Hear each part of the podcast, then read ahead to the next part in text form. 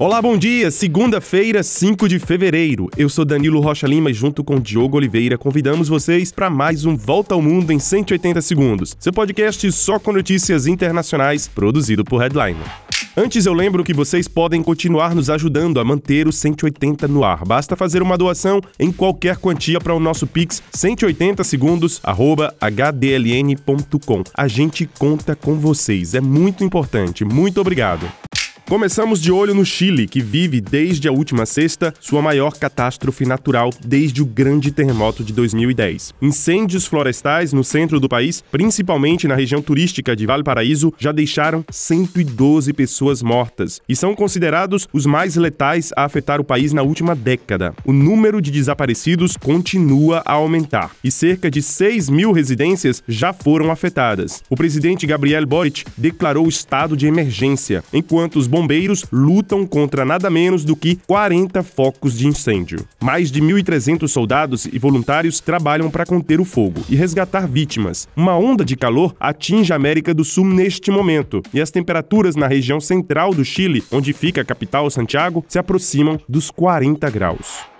Olha, na Espanha começa hoje o julgamento do jogador de futebol brasileiro Daniel Alves. Ele está preso há mais de um ano em Barcelona, acusado de estupro por uma jovem de 24 anos numa boate em dezembro de 2022. O julgamento será público e filmado e deve durar três dias, durante o qual serão ouvidas 28 testemunhas. Daniel Alves deve ser ouvido durante o dia de hoje. O brasileiro já deu quatro versões diferentes para o caso, cuja pena máxima é de 12 anos de prisão.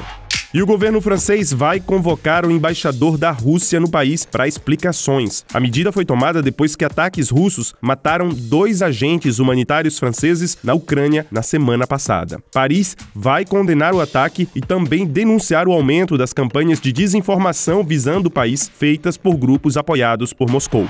E passamos agora para a África, no Senegal. O parlamento do país deve analisar hoje a decisão do presidente Macky Sall de adiar as eleições presidenciais no país sem nova data prevista. As eleições estavam confirmadas para o próximo dia 25 de fevereiro. Essa é a primeira vez em 60 anos que esse tipo de decisão de anular uma decisão presidencial é anunciada no Senegal. Manifestantes entram em confronto com a polícia nas ruas da capital Dakar. A líder da oposição, Aminata Touré, que já foi primeira ministra do presidente Sall, foi presa e o sinal da rede de um canal de TV foi suspenso. Em El Salvador, na América Central, o presidente Nayib Bukele se declarou vencedor das eleições presidenciais deste domingo. Ele governa o país desde 2019, declarou estado de exceção em 2022 e é acusado de adotar medidas antidemocráticas para se manter no poder.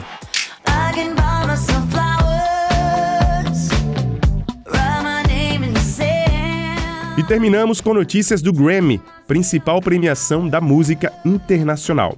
Na edição de 2024, dominada por indicações femininas às categorias mais importantes, Miley Cyrus levou o prêmio de gravação do ano com Flowers. E Taylor Swift se tornou a primeira artista a ganhar quatro vezes na categoria de melhor álbum do ano. E é isso, a gente fica por aqui. Compartilhem o nosso podcast, nos deem cinco estrelinhas e nos ajudem com a sua doação. Para vocês, um excelente dia, um grande abraço e até mais.